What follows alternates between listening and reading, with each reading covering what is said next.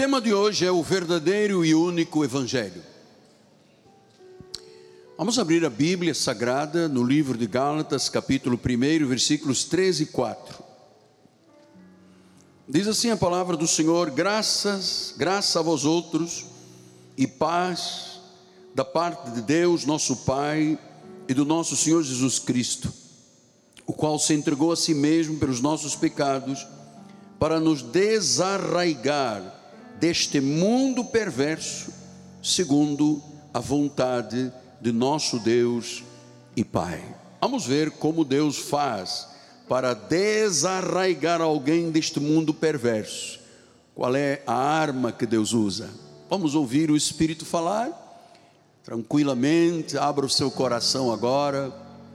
Não permita que nenhum pensamento ah, constrange a sua mente, não, não permita nenhum pensamento a não ser o foco em Jesus Cristo. Pai amado e bendito, neste altar, Senhor, eu temo e tremo.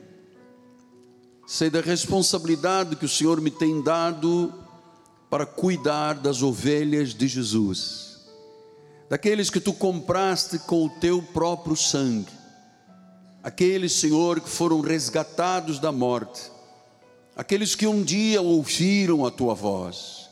Então, Senhor, a estes, tu queres que haja um cuidado muito grande, então, que os mistérios da graça de Deus sejam revelados nesta manhã.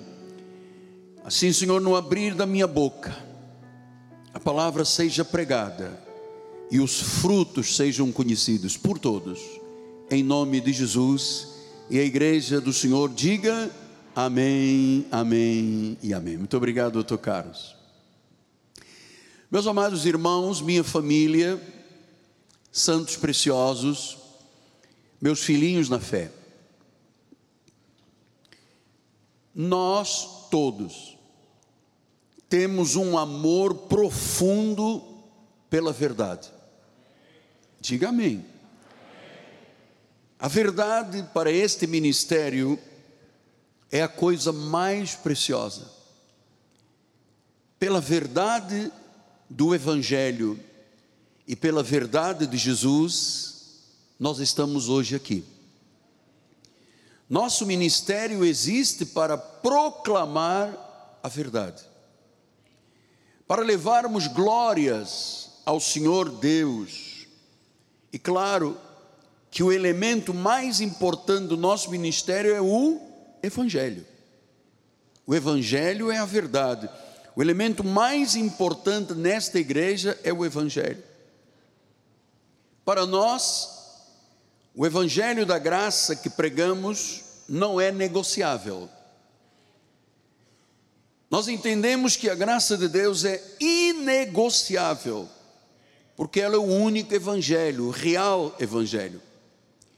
E você sabe que desde a reforma protestante de Martinho Lutero, ele era um monge agostiniano católico, e ele passou por um momento muito confuso, um momento de grande dificuldade, um momento até em que viveu atormentado, como um homem falho, antes dele se tornar um reformador. A fonte da sua angústia, a fonte da sua aflição, a fonte da sua angústia da sua aflição era baseado nisto que eu lhe vou dizer agora. Como é que alguém pode viver e estar certo com Deus?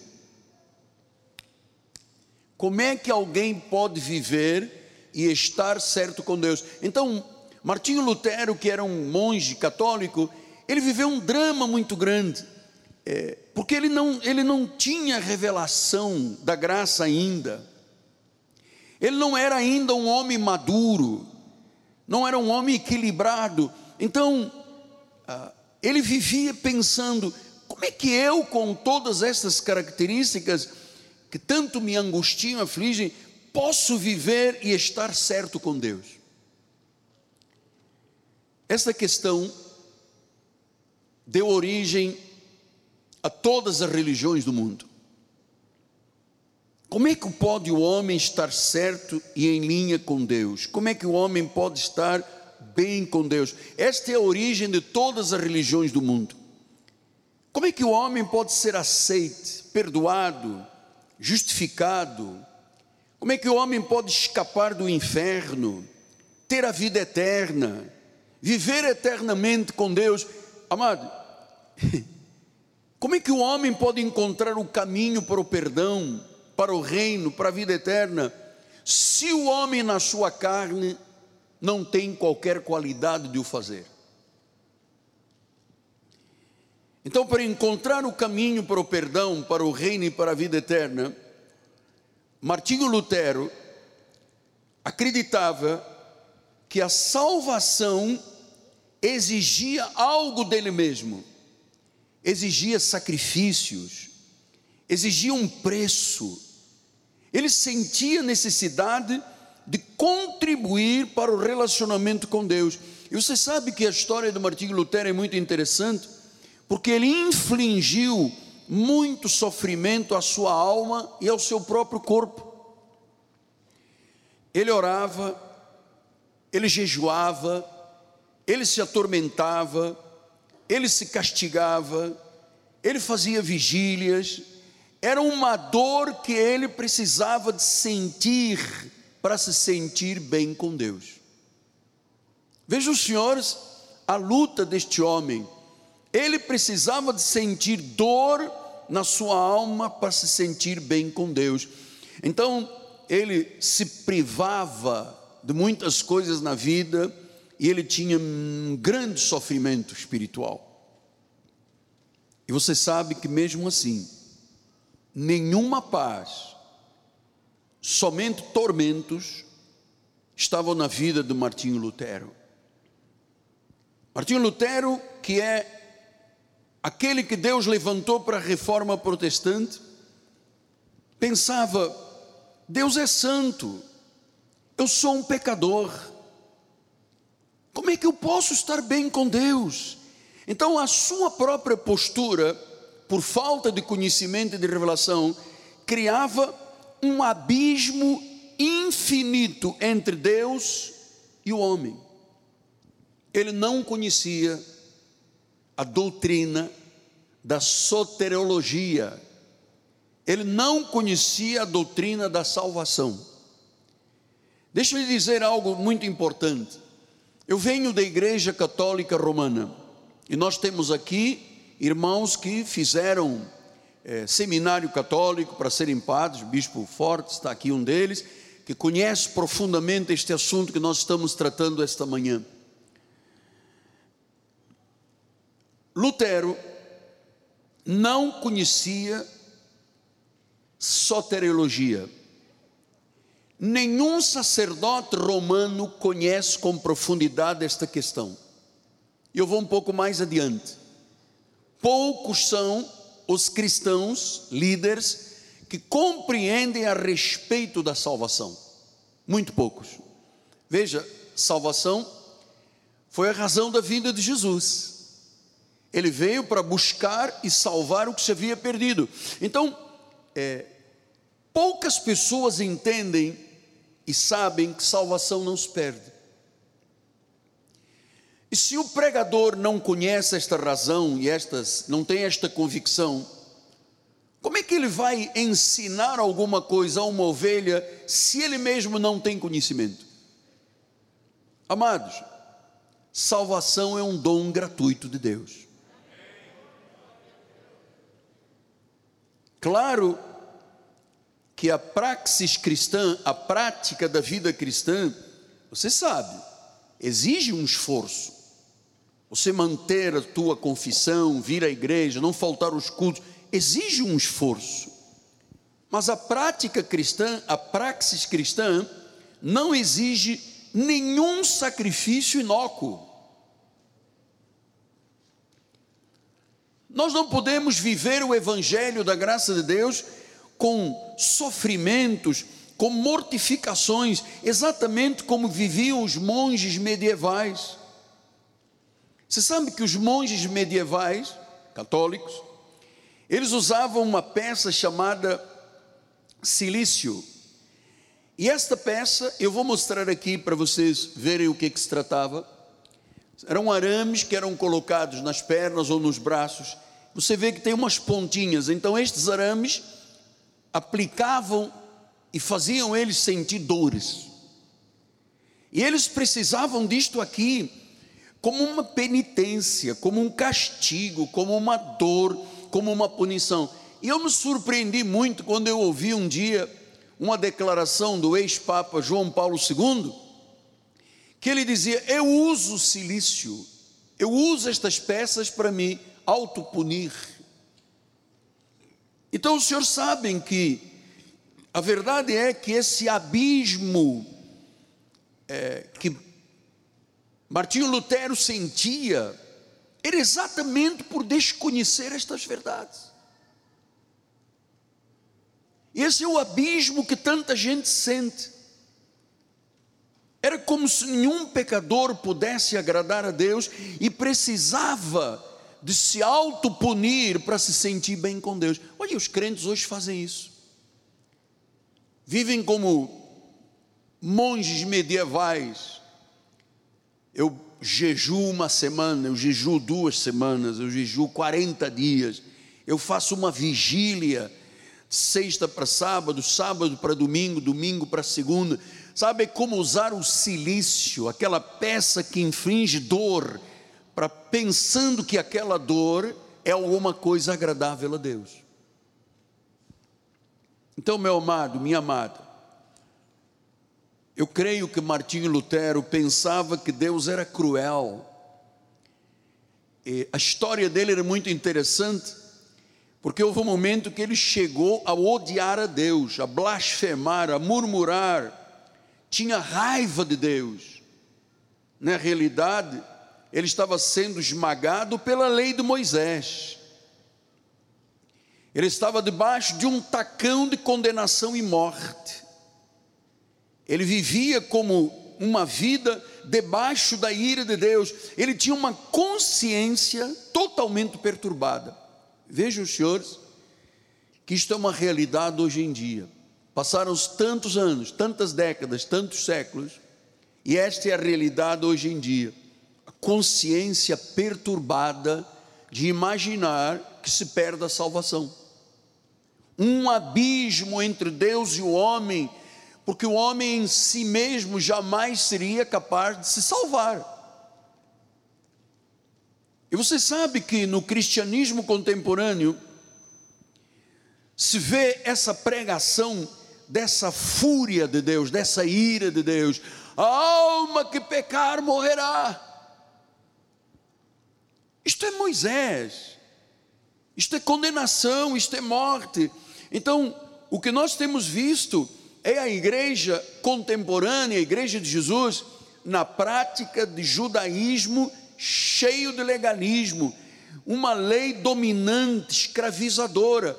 Grande parte do povo de Deus vive escravo, não tem prazer, faz debaixo de pressão a sua vida espiritual, não tem nenhum prazer, exatamente porque a lei domina. E quando a lei domina, a lei escraviza. Então a graça de Deus é a alforria da escravidão legalista. A alforria, a libertação da vida espiritual começa com o conhecimento da graça de Deus. É a alforria, é a carta de alforria, é a carta de liberdade da escravidão legalista. A graça de Deus faz a pessoa sair da ignorância espiritual para uma vida sólida doutrinária. Porque quem não tem uma vida sólida doutrinária, na realidade, entristece o Espírito Santo. Faz a pessoa decair da graça.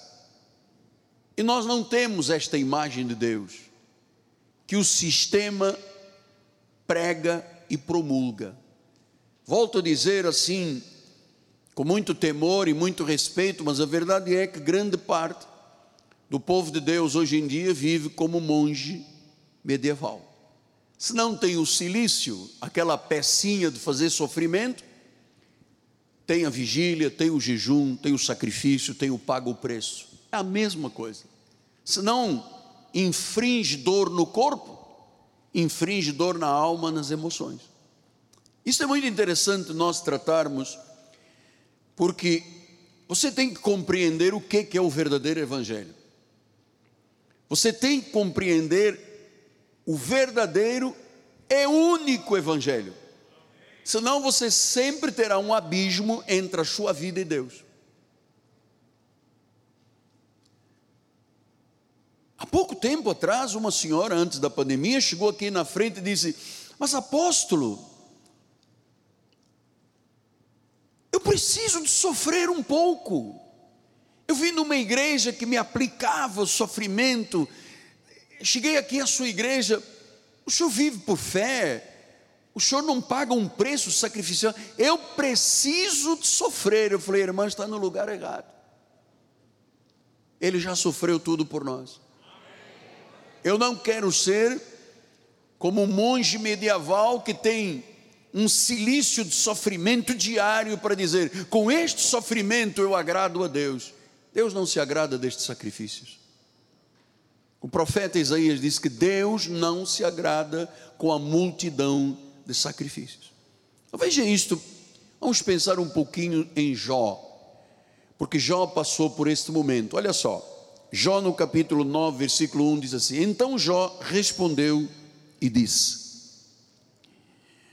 versículo número 2: Na verdade, sei que é assim é, porque como pode o homem ser justo para com Deus? Veja, a aflição de Jó. Como é que um homem pode ser justo para com Deus? Como é que um homem pode estar certo com Deus? Como é que um homem, com todos os seus defeitos, com todos os dramas da carne, com todas as obras da carne, como é que o homem pode ser justo para com Deus? Depois diz no capítulo 7, versículo 11: Por isso não reprimirei a boca, falarei na angústia do meu espírito, queixar-me-ei com a amargura da minha alma. Veja só as palavras que Jó está vivendo: angústia no meu espírito, amargura na minha alma. Versículo 13: Dizendo eu, consolar-me-á o meu leito, a minha cama aliviará a minha queixa. Então me espantes então me espantas com sonhos e com visões me assombras, pelo que a minha alma escolheria antes ser estrangulada, antes a morte do que esta tortura. Você veja, Jó, há milhares de anos atrás, olha como é que ele estava vivendo. Ele se sentia estrangulado, ele sentia a vida como uma tortura. Ele perguntava: Mas como é que eu posso estar bem com Deus? Versículo número 16: Estou farto da minha vida. Quantos cristãos dizem isso aí fora, amado? Por causa do peso do silício, que não é um arame com preguinhos, mas é a dor de pensar entre mim e Deus há um abismo e nunca eu acreditaria ser salvo para sempre. Estou farto da minha vida. Não quero viver para sempre. Deixe-me, pois, porque os meus dias são um sopro. Então você veja a vida de Jó como era, versículo 21. Ele disse: Porque não perdoas a minha transgressão, não tiras a minha iniquidade, pois agora me deitarei no pó, e se me buscas, já não serei. Você percebe o drama que Jó estava vivendo? Capítulo 8, versículos 1 a 5, ele disse: Então respondeu Bildad o suíta. Bildad era um daqueles três conselheiros que veio, vieram para dar conselhos a Jó. Então, quando falarás tais coisas, e até quando as palavras da tua boca serão qual vento impetuoso, perverteria Deus o direito ou perverteria o Todo-Poderoso a justiça? Se teus filhos pecaram contra ele, também ele os lançou no poder da sua transgressão. Mas se tu buscares a Deus, é o Todo-Poderoso, pedires misericórdia. Versículo número 6: Se fores puro e reto, Ele sem demora despertará em teu favor e restaurará a justiça da tua moral. Então, olha a ideia de Bildad. quando tu fores puro e reto, ele virá a teu favor. Quer dizer que o conselheiro número um de Jó veio lhe dizer: Jó, o dia que você for na tua carne, um homem puro e reto, Deus vai, te, vai se manifestar na tua vida. Mas se você não fizer isto, você nunca verá a glória de Deus na sua vida. Isto é o que todas as religiões dizem. Isto é o que todas as religiões dizem. Se você não for puro, se você não for reto, se você não for perfeito, Deus não se manifestará em tua vida. E diz o versículo número 20: Eis que Deus não rejeita o íntegro, nem toma pela mão o malfeitor. Então, esta posição de Bildade estava absolutamente equivocada. O homem está morto em pecados e delitos, não há quem busque, não há quem entenda, nem há quem faça o bem, a não ser que Deus, pelo dom gratuito da sua graça, salve o homem. Diga glória a Deus. Aí Jó continua, Jó 9:1, ele diz assim: 2. Na verdade sei que assim é, porque como pode o homem ser justo para com Deus? Olha a questão de todas as religiões, olha a questão do mundo cristão contemporâneo. Como é que o homem por si mesmo, amado, ninguém por si mesmo tem capacidade de ser salvo. Versículo número 3: Se quiser contender com ele, nenhuma, nem a uma de mil coisas lhe poderá responder. Ele é sábio do coração, grande em poder. Quem porfiou com ele teve paz. Então Jó continua aqui questionando Deus. Quem é que teve paz se porfiou com Deus? Quem é que teve paz se lutou com Deus? Como é que o homem precisa de ser justo e puro para agradar a Deus? Então, amado, eu vou lhe dizer, Marco Aurélio tinha razão quando ele disse: a nossa vida é o que os nossos pensamentos fizeram dela. A nossa vida é o que os nossos pensamentos fizeram dela. Eu não posso ter um pensamento desta natureza achar que Deus jamais me aceita, achar que Deus está esperando que eu me torne puro e perfeito para Ele me aceitar. Isso não pode ser parte da nossa vida. Este é o dilema da humanidade pecadora. Como posso ser justo diante de um Deus santo? Como é que eu posso ser salvo diante de um Deus puro e santíssimo? Você veja, ah, o pensamento é este: como é que um homem pecador pode se tornar um salvo?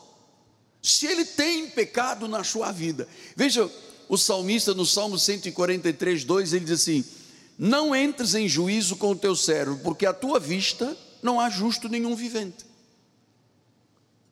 Nenhum de nós era justo, nenhum de nós tinha qualquer qualidade qualquer talento, nome familiar, eh, que Deus olhasse e dissesse: opa, este aqui merece. Disse: não há nenhum justo. Miqueias 6,6 ele disse: Como me apresentarei ao Senhor e me inclinarei ante o Deus excelso? Virei perante Ele com holocaustos, com bezerros, é isso que Deus quer sacrifício, holocaustos, bezerros. Versículo número 7. Agradar-se ao Senhor de milhares de carneiros, de dez mil ribeiros de azeite, darei o meu primogênito pela minha transgressão, vou dar o meu próprio filho para morrer por, me, por mim, fruto do meu corpo, pelo pecado da minha alma. Esse é o homem falando. Este é o cristão contemporâneo falando porque não conhece a graça de Deus. Então, Miqueias está dizendo: como é que eu posso escapar da culpa, da morte, da punição e do castigo? Onde eu vou encontrar reconciliação que leva à vida eterna? Então, todas as religiões, quando fazem esta pergunta, todas diziam, dizem: você vai encontrar reconciliação por suas próprias obras e sacrifícios. Assim eu vivi 21 anos na Igreja Católica. Assim eu vivi até começar a graça de Deus, amado, achando que era as, eram as minhas obras e os meus sacrifícios, que me dariam paz com Deus, que fariam uma relação saudável entre a minha pessoa e Deus. Então eu achava que era por religiosidade, moralidade, por rituais, por cerimônias. Romanos 10, 3 disse: portanto, desconhecendo a justiça de Deus, procuram estabelecer a sua própria e não sujeito a que vem de Deus. Por que, que religiões dizem que para encontrar reconciliação e ter vida eterna você precisa de fazer obras e sacrifícios? Porque não conhecem a justiça de Deus. Porque estão submetidos à sua própria justiça. Estabelecem a sua própria justiça. E essa é a definição de todas as religiões. Procuram a sua própria retidão para se sentirem bem com Deus.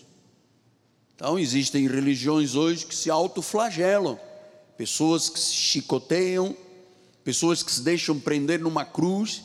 Aqui no Nordeste tem cerimônias católicas todos os anos em que as pessoas usam um silício e chicoteiam até sangue aparecer, porque elas acham que nesse sacrifício Deus está dizendo: Amém. Glória a Deus. Então, meus amados, Romanos 11, 6 disse: se é pela graça, já não é pelas obras. Do contrário, a graça já não é graça. Então o Senhor está dizendo, é por graça. O único evangelho verdadeiro é a graça. Disse, se é por obras, então não está participando aí a graça de nosso Senhor Jesus Cristo. Meus amados, isto é tão importante. Se é pela graça, não é por obras. A pergunta que se faz é: quantas obras nós fazemos neste ministério? Nenhuma. Nenhuma. Este ministério vive por fé. Vive por fé. Não há obras sacrificiais, nós não pagamos o preço de nada, de nada. O preço já foi pago. Mas apóstolo, um pouco de sacrifício, como aquela irmã veio aqui dizer, eu preciso sofrer. Em síntese, ela estava dizendo, eu preciso de um silício nas pernas, nos braços, na cabeça, no pescoço, porque isso vai ser agradável a Deus. Eu disse, senhora, a senhora está equivocada. Não existe isso. Romanos 10, 4, o Senhor diz, porque o fim, olha, o fim da lei é Cristo o fim da vida como monge medieval é Cristo. O fim do sacrifício, do pagar o preço, do jejum, da vigília, das cerimônias é Cristo. E diz que Cristo é para a justiça. Ele se faz justiça e fez justiça em nossa vida para aqueles que creem. Cristo é o fim, pôs fim à lei só aqueles que creem entendem isso. Amado, cristianismo é a única religião verdadeira neste planeta Terra. Porque Cristo pôs fim à lei. Cristianismo é a única religião verdadeira. Então, só existem duas maneiras das pessoas pensarem que são aceitas por Deus. Uma pela realização humana e outra pela realização divina. Vamos ver isto, por favor, em Mateus 7, 13 e 14. Entrai pela porta estreita, larga é a porta e espaçoso o caminho que conduz à perdição. Conduz à perdição. E ele diz que são muitos os que entram por ela. Né? são muitos os que estão arraigados às questões religiosas, pensando que é pela religião, pelo sacrifício, pelo sofrimento, mas leva à perdição. Versículo de número 14 disse: Porque estreita é a porta e apertado o caminho que conduz para a vida, e são poucos os que acertam. com ela. Então poucos entram por ela. Então, como é este caminho estreito? Como é que se chama? Evangelho da graça de Deus. Amado, eu vou lhe dizer agora, creia no que eu vou dizer agora, porque preciso que você tenha acordo com o altar. Fora do Evangelho, da graça de Deus, há uma predominância de doutrinas dos demônios, de espíritos enganadores. De espíritos enganadores. Fora do Evangelho não há salvação não há salvação à parte do Evangelho. Sem o Evangelho da graça de Deus não há salvação, porque Ele é o único verdadeiro Evangelho. Você sabe que eu sempre toco nestas questões da igreja romana, porque são as que me ah, favorecem na minha pregação, porque de lá eu vim, estive lá durante 21 anos. Mas a teologia católica diz que o homem tem poderes naturais que o levarão a Deus, sem Bíblia ou sem Evangelho. Isto foi dito pelo Concílio do Vaticano, o Concílio II do Vaticano diz que os que suportam sacrifícios entrarão no reino de Deus. Essa é a teologia católica. O que suporta sacrifícios entrará no reino de Deus. Então, muitos pensam que Jesus salva por meio de qualquer religião e por todas as religiões. Não é um ditado que dizem todos os caminhos vão dar a Roma. Então veja, o Concílio segundo disse: o homem é salvo se ele suporta sacrifícios, se ele paga o preço. Esta é a teologia católica que anula o sacrifício de Jesus e traz o sacrifício para o ser humano. E aquilo que o ser humano paga como sacrifício, então produz a salvação. Isso é absolutamente equivocado. Na, religião hinduísta, eles dizem que é pela moralidade e através do hinduísmo que Jesus salva. Moralidade com hinduísmo. Isso são religiões. Religiões são confusas, religiões são ambíguas, religiões são cheias do contraditório. Então, não se pode paganizar a salvação. Uma pessoa que acha que é por um sacrifício que ela é salva, ela está paganizando a salvação. Ela está dizendo: Jesus, não, não serve o teu sacrifício, eu faço o meu. Isto é tornar a, a religião pagã. Porque, olha, amados, nada substitui a expiação de pecados pelo sacrifício da cruz do Calvário. Nada. Nada. O caminho para a salvação é pelo Evangelho. O Evangelho da graça de Deus por isso João diz, João 6,44 disse: Ninguém pode vir a mim se o Pai que me enviou não o trouxer. E eu o ressuscitarei. Quer dizer que é Deus que toma a iniciativa e nos traz. Versículo número 65 diz: Por causa disto é que vos tenho dito: ninguém poderá vir a mim se pelo Pai não lhe for concedido. Onde está aqui a participação do homem? Não existe.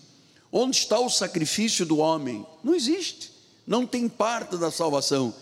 O Evangelho, aí sim, é a única mensagem que anuncia a salvação. Ele diz em 1 Coríntios 15, 1 a 3: Irmãos, venho lembrar-vos o Evangelho, as boas novas, que vos anunciei, o qual recebestes e no qual ainda perseverais por ele também, pelo Evangelho, sois salvos. Pelo Evangelho, por ele sois salvos. Se retiverdes a palavra tal como la preguei, a menos que tenhais crido em vão. Versículo número 3. Antes de tudo vos entreguei o que também recebi, que Cristo morreu pelos nossos pecados, segundo as Escrituras. Você foi salvo pela pregação do Evangelho. Quer dizer que se você ouve outro tipo de pregação, você nunca conhecerá a salvação, nunca terá paz com Deus, terá sempre um abismo entre você e Deus, terá sempre necessidade de um silício, de um algo que te infrinja dor, quanto mais não seja ajoelhado até sangrar. Quando a Bíblia diz que o justo vive por fé. Então eu vou lhe dizer, quando você ouve esta palavra, bispo, coloca no versículo primeiro outra vez. Aí, venho lembrar-vos que o evangelho que anunciei, versículo número 2, por ele sois salvos. Quando você lê esta passagem aqui, esta é a verdade que esmaga qualquer outra força, que anula toda heresia, que erradica ensinos de demônios. Qual é? É você dizer: Eu sou salvo pelo Evangelho da graça de Deus.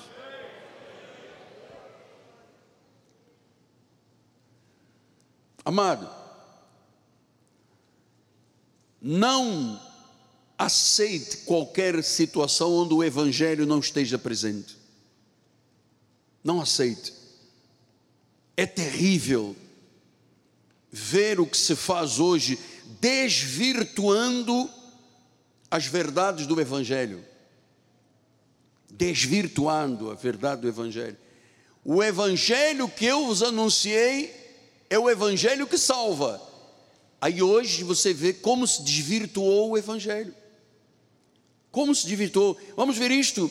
Ah, em 2 Coríntios 11, 3 a 6, ele disse: Eu receio que assim como a serpente enganou a Eva com a sua astúcia, assim também seja corrompida a mente e vos aparte da simplicidade e pureza devidas a Cristo.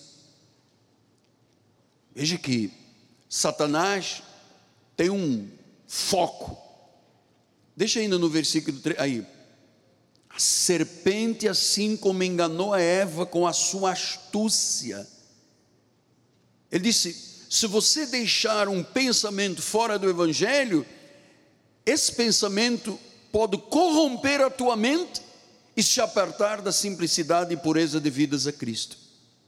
Versículo número 4. Se na verdade vindo alguém prega outro Jesus que não temos pregado. Ou se aceitais um espírito diferente que não temos recebido.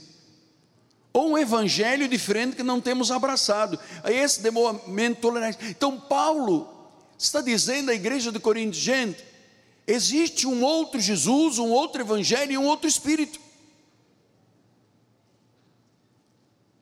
Se você der ouvidos a esse outro,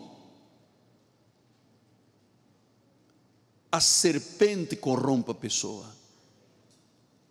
Eu entendo da responsabilidade deste ministério por isso, amado. Versículo número 4, 5.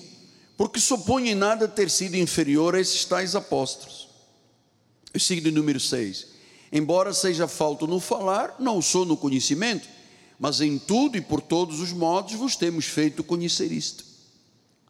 Então veja o desvirtuar terrível do Evangelho. O que, que se fez com o Evangelho? Primeiro, se faz mercantilismo, se usa para fazer comércio, se usa o Evangelho para muita coisa, mas a verdade é que ele tem uma única função, que é salvar. Então se desvirtuou totalmente o Evangelho. Olha, amados, Existem lugares que durante 10, 20, 30, 40 anos, um dia é óleo, um dia sal, um dia corrente, um dia sacrifício, um dia fogueira santa. Amados, gerações e gerações aprisionadas, como se tivesse um silício de sofrimento, uma corrente que traga sofrimento, que sabe, que traga dor, e você veja, nenhuma destas pessoas é salva, porque não conheceram a verdade do Evangelho. Pela graça sois salvos, mediante a fé. Isto não vem de vós, é um dom de Deus. Então, só quem conhece o verdadeiro Evangelho, conhece o verdadeiro Jesus, o verdadeiro Espírito Santo. E quem conhece o verdadeiro Jesus, o verdadeiro Espírito e o verdadeiro Evangelho, finalmente tem paz com Deus. Tem uma profunda paz com Deus.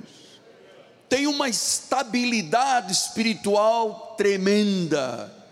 Tem uma relação saudável com Deus. Este ministério tem uma relação saudável com Deus. Então, eu tenho paixão, amado, pelo que Deus chama de verdadeiro. Eu amo quando Deus diz é a verdade. Este ministério existe por causa disso. Eu amo por ter conhecido Deus, o Deus verdadeiro, o Cristo da nossa salvação me levou a ser um homem de batalha pela fé evangélica, de lutar pelas verdades da fé cristã. Então, é a paixão pelo verdadeiro. E por que, que eu digo paixão pelo verdadeiro? Porque eu já conheci o outro lado. Eu também vim de denominação dominante nas questões da lei ministérios de morte e de condenação. Então, a verdade é que, à luz das boas novas da graça de Deus, quando você ouve a palavra da verdade, o evangelho da salvação, Deus imputa justiça àqueles que são salvos, pela fé.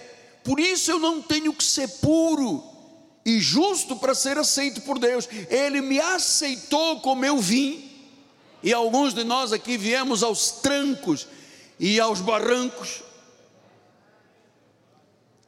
E Deus nos amou. Oh, Ele nos amou quando ainda éramos inimigos dEle. Muito mais agora que temos Cristo como reconciliador da nossa vida. Então, pela graça e pela fé, Deus salvou, Deus justificou, Deus reconciliou, Deus perdoou, Deus purificou. A justiça de Cristo agora é a nossa justiça. Quem confia e crê em Jesus Cristo se torna um espírito com Deus. Um espírito com Deus.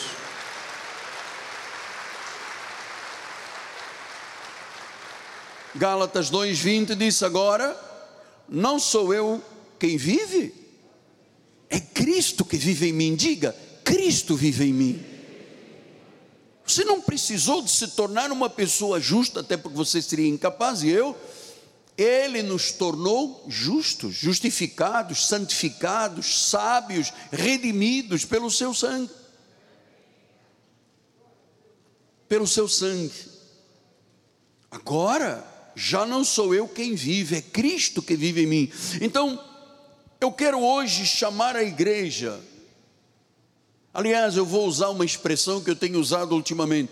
Eu quero implorar a igreja que seja sempre fiel à verdade.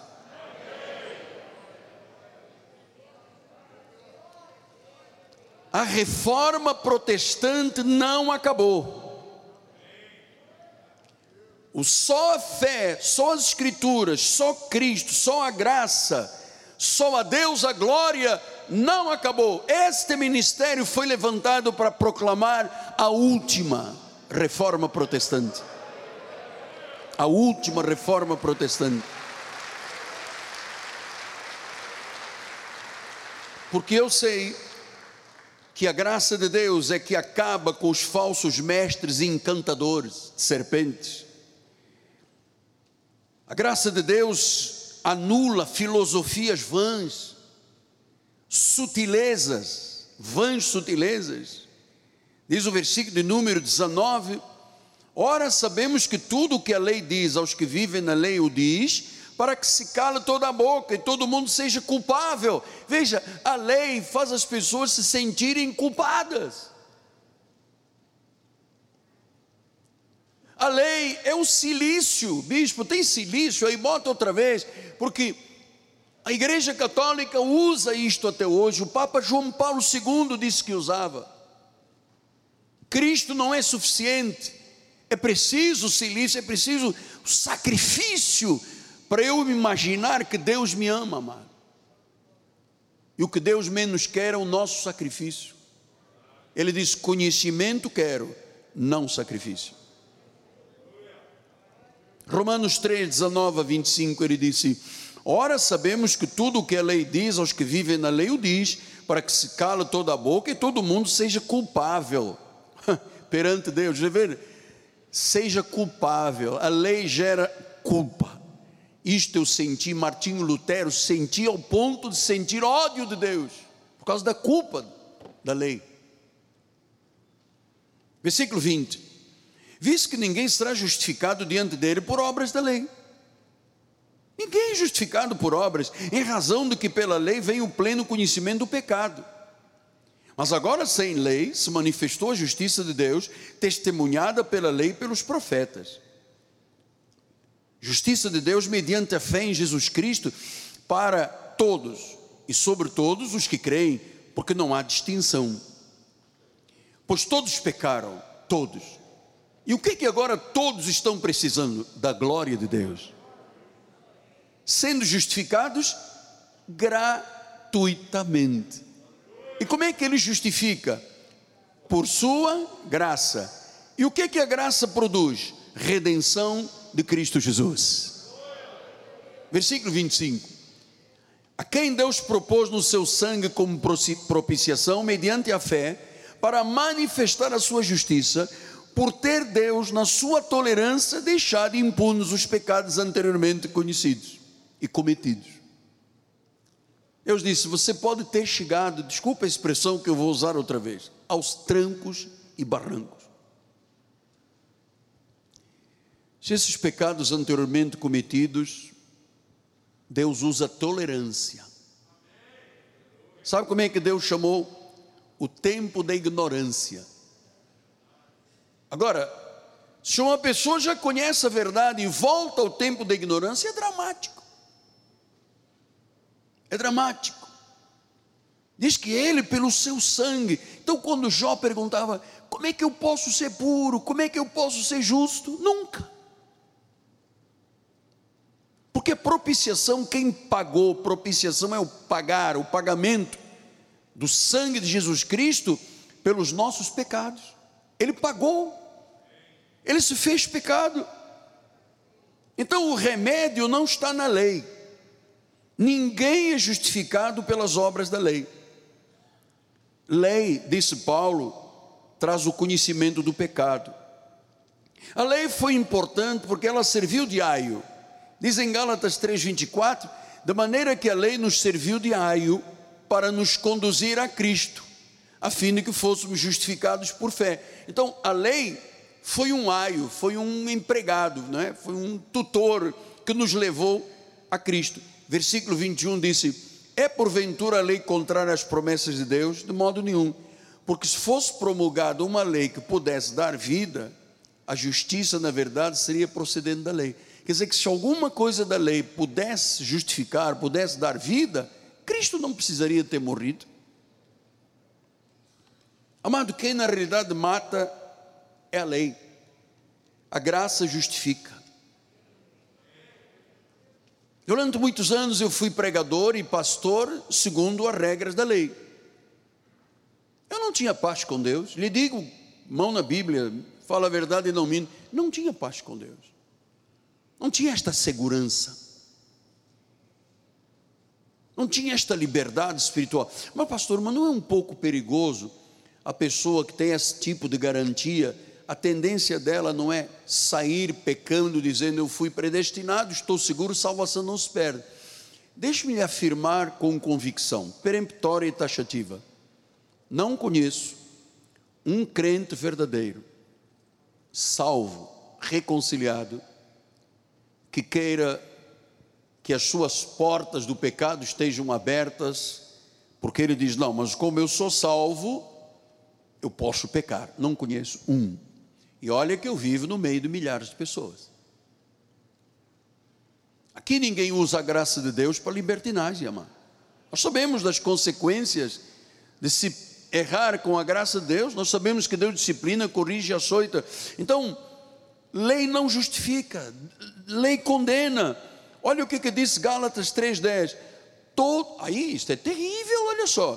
Todos quantos, pois, são das obras da lei, estão debaixo de maldição. Porque está escrito: Maldito todo aquele que não permanece em todas as obras, as coisas escritas no livro da lei para praticá-las. Amado, me mostre um crente, um, nesta terra, que pratique as obras da lei. Você sabe, as obras da lei têm 613 mandamentos. Quem é que vive os 613 mandamentos da lei? Ninguém. Então não existe um justo, não existe um sequer, não há quem busque, não há quem entenda. É Deus que toma a iniciativa. Ninguém vem a mim se o Pai não o trouxer. Então, esta relação com a graça de Deus é uma relação muito interessante que nos traz paz, porque a lei condena, a lei exige atitudes contrárias a Deus, a lei exige uma pureza da carne que não tem, a lei exige obras que não servem para nada. Tudo na lei mostra a incapacidade do pecador. A lei mostra que não há saída, não há restauração de vida, não há cancelamento de pecados, não há alívio. Na lei, o jugo é muito pesado. Eu vou lhe dizer, amados, a lei é implacável, a lei é sem misericórdia, a lei não oferece esperança, ela foi tutor que levou a Cristo. Mas essa lei, diz em Gálatas 3,13, se fez o que? Maldição. Cristo nos resgatou da maldição da lei, fazendo-se Ele próprio maldição em nosso lugar. Quer dizer que Cristo foi o nosso substituto. Ele se fez maldição, ele se fez pecado. 1 Coríntios 5, 21 diz: Aquele que não conheceu o pecado, ele o fez pecado por nós, para que nele fôssemos feitos justiça de Deus. Ele se fez pecado. Amados filhos, Cristo Jesus levou a maldição, levou o castigo, a justiça de Deus nos foi revelada. A justiça do homem é trapo de imundície. Só o verdadeiro Deus, que é justo, que é verdadeiro, só Jesus pode salvar. Não há outro meio da salvação que não seja Jesus, através do Evangelho. Por isso é que Paulo estava tão surpreso com a igreja dos Gálatas, que ele diz em Gálatas 1, 6 a 9: Admira-me, surprise, admira-me que estejais passando tão depressa daquele que vos chamou na graça de Cristo. Deus chama pela graça. Diz, eu estou admirado que você esteja passando rápido daquele que te chamou para graça, na graça para um outro evangelho. Aí Paulo disse: o qual não é outro. Quer dizer que não existe um outro evangelho, não existe um outro evangelho. Mas o que, estava acontecendo com a igreja de Gálatas? Eles estavam passando para outro. Lembra pouco nós lemos Paulo em Coríntios disse: um outro Jesus, um outro Espírito, um outro evangelho. O que, que faz um outro evangelho que não seja o verdadeiro? perturba e perverte. Perturba e perverte. Versículo número 8. Ele diz: Ainda que nós, ou mesmo um anjo, vindo do céu, prega um evangelho que vá além do que temos pregado, seja anátema maldito. Versículo 9. Assim como já dissemos e agora repito, se alguém vos prega um evangelho, amado, a minha pergunta é: eu me surpreendo, as pessoas leem isto aqui e dizem, e agora?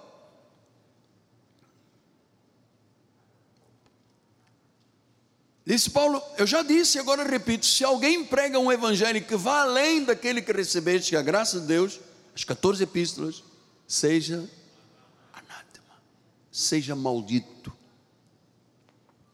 Falso evangelho gera anátema, gera condenação. 1 Coríntios 16, 22, ele disse: Se alguém não ama o Senhor, seja anátema.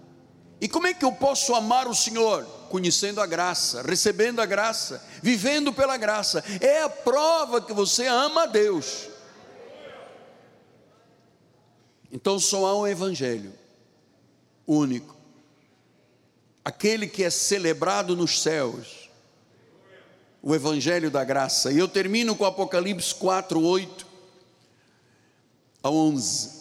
E os quatro seres viventes, tendo cada um deles, respectivamente, seis asas, estão cheios de olhos, ao redor e por dentro, não têm descanso, nem de dia, nem de noite, proclamando: Santo, Santo, Santo é o Senhor Deus, o Todo-Poderoso, aquele que era, aquele que há de vir, aleluia quando esses seres viventes deram glórias, honra e ações de graças ao que se encontra sentado no trono, ao que vive pelos séculos dos séculos, e os 24 anciãos prostrar-se-ão diante daquele que se encontra sentado no trono, e adorarão o que vive pelos séculos dos séculos, e depositarão as suas coroas diante do trono, proclamando: Tu és digno, Senhor e Deus nosso, de receber a glória, a honra, o poder, porque todas as coisas tu criaste, sim, por causa da tua vontade vieram a existir e foram criadas. A vontade soberana de Deus. Aleluia. Aleluia. Aleluia. Glória a Deus. Esta é a nossa salvação, este é o Evangelho que nos foi revelado, esta é a graça do Senhor Jesus Cristo, a Ele a honra. Uau! Vamos ler juntos o versículo 11.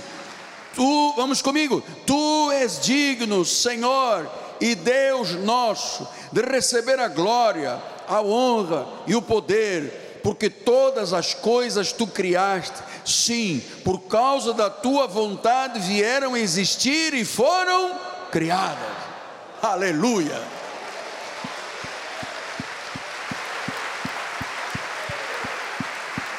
Santo. O único evangelho, o verdadeiro evangelho, é a graça do nosso Senhor Jesus Cristo. A graça que eu vos preguei, o Evangelho que vos salva. Senhor Jesus, eu temo e tremo diante da tua presença, Pai. Graças a Deus porque conhecemos a verdade. Graças a Deus que não precisamos mais de um silício de sofrimento não precisamos mais de um espinho na nossa carne. Porque quando Paulo disse, Senhor, tira de mim este espinho, três vezes. Jesus disse: Você tem algo muito mais importante do que o espinho, você tem a graça. Esse espinho foi apenas para você reconhecer a tua incapacidade na carne. E Paulo disse: Agora eu descobri que quando eu estou fraco, aí sim é que eu sou forte. Paulo chegou a dizer: Eu sinto prazer nas injúrias, nas perseguições, porque ele estava em defesa de um evangelho. Quando Jesus disse: Paulo, a minha graça te basta a minha graça te basta. Obrigado, Deus, por esta graça maravilhosa que nos faz ter uma relação de paz, uma relação saudável com o Senhor. Nos faz entender, Pai, a pureza e a soberania de Deus. Obrigado, Deus. Senhor, se alguém aqui dentro deste santuário, ou participando à distância pelas mídias sociais e pela chat da igreja, que nunca tinha entendido essas verdades, que sentia como se tivesse um abismo entre o homem e Deus.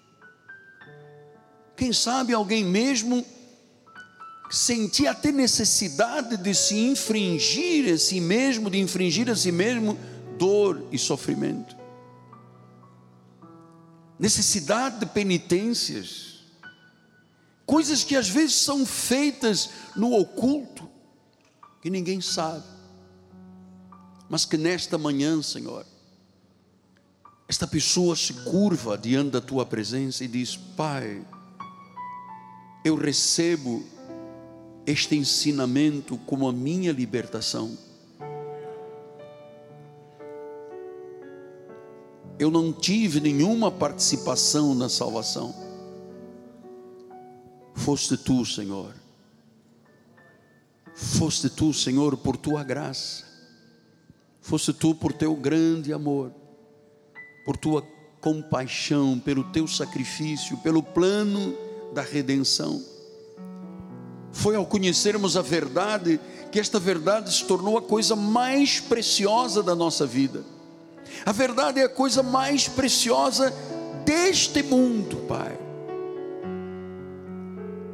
O Evangelho é a coisa mais importante para todos nós em nome de Jesus. Senhor, que esta pessoa que está agora se curvando diante da tua presença, no seu próprio lugar, está se rendendo aos teus pés, Pai.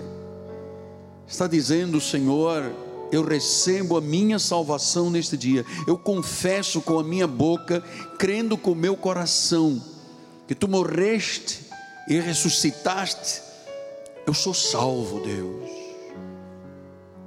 não fostes vós, fui eu, disse Jesus.